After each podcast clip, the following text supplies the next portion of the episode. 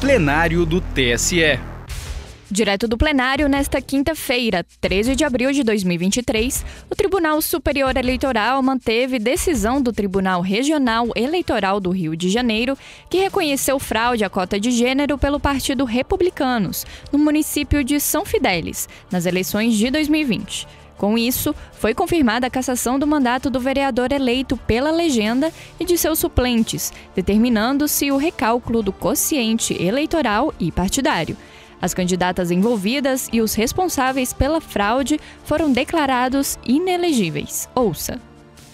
Chamo a julgamento o agravo em recurso especial eleitoral 0600 689 52 São Fidelis, Rio de Janeiro, de relatoria do eminente ministro Sérgio Banhos. Aqui são agravos interpostos contra a decisão eh, que negou seguimento a recursos especiais eleitorais, mantendo o acórdão regional que julgou parcialmente procedente a ação de investigação judicial eleitoral ajuizada com fundamento em fraude à cota de gênero nas eleições de 2020. Eu informo que houve requerimento dos advogados do agravante e do assistente simples para retirada desse processo de pauta. Esse requerimento foi indeferido. Com a palavra, o relator. Senhor presidente, senhora ministra, senhores ministros, nobre representante do Ministério Público, eu vou fazer um resumo do feito a partir da uma leitura da ementa e estarei, como sempre, à disposição para eventual esclarecimento.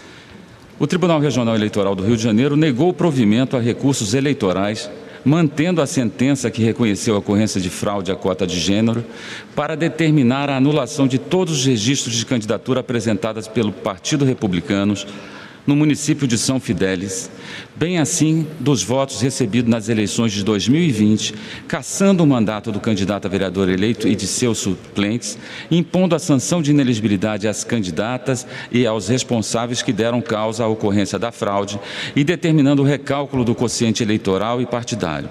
Foram daí interpostos recursos especiais inadmitidos na origem, o que ensejou a interposição dos presentes agravos que passo desde logo à análise. O presidente do Regional do Rio de Janeiro negou seguimento aos recursos especiais eleitorais em razão da incidência dos verbetes 24, 27, 28 e 30 do TSE. Analisando a hipótese, compreendo que os agravantes não impugnaram suficientemente os fundamentos da decisão agravada, sendo aplicáveis de pronto eh, os, as, os termos da súmula 27 e 28 desta Corte.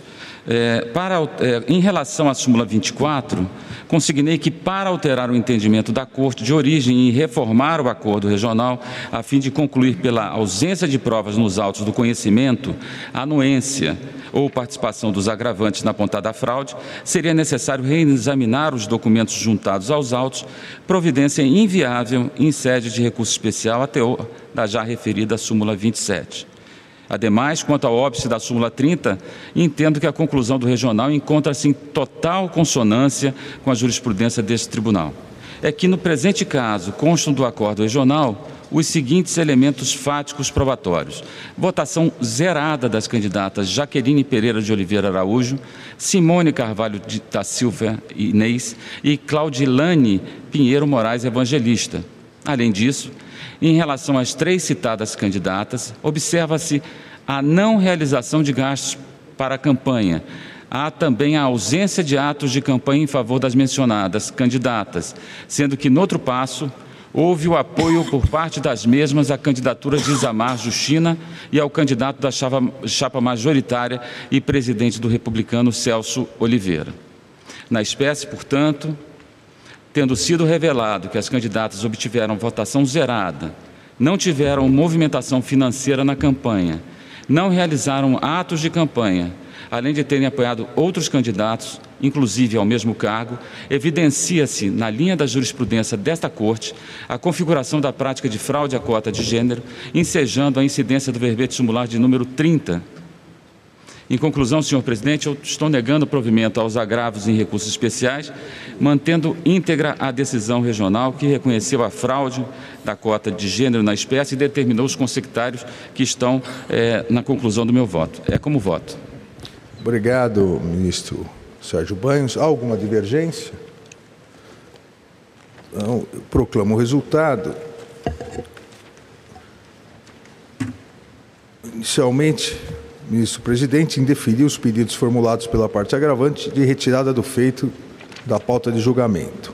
O tribunal, por unanimidade, negou provimento aos agravos em recursos especiais eleitorais nos termos do voto do relator. Para mais informações, procure na Justiça Eleitoral pelo RESP 0600 689 52. Justiça Eleitoral, a justiça da democracia.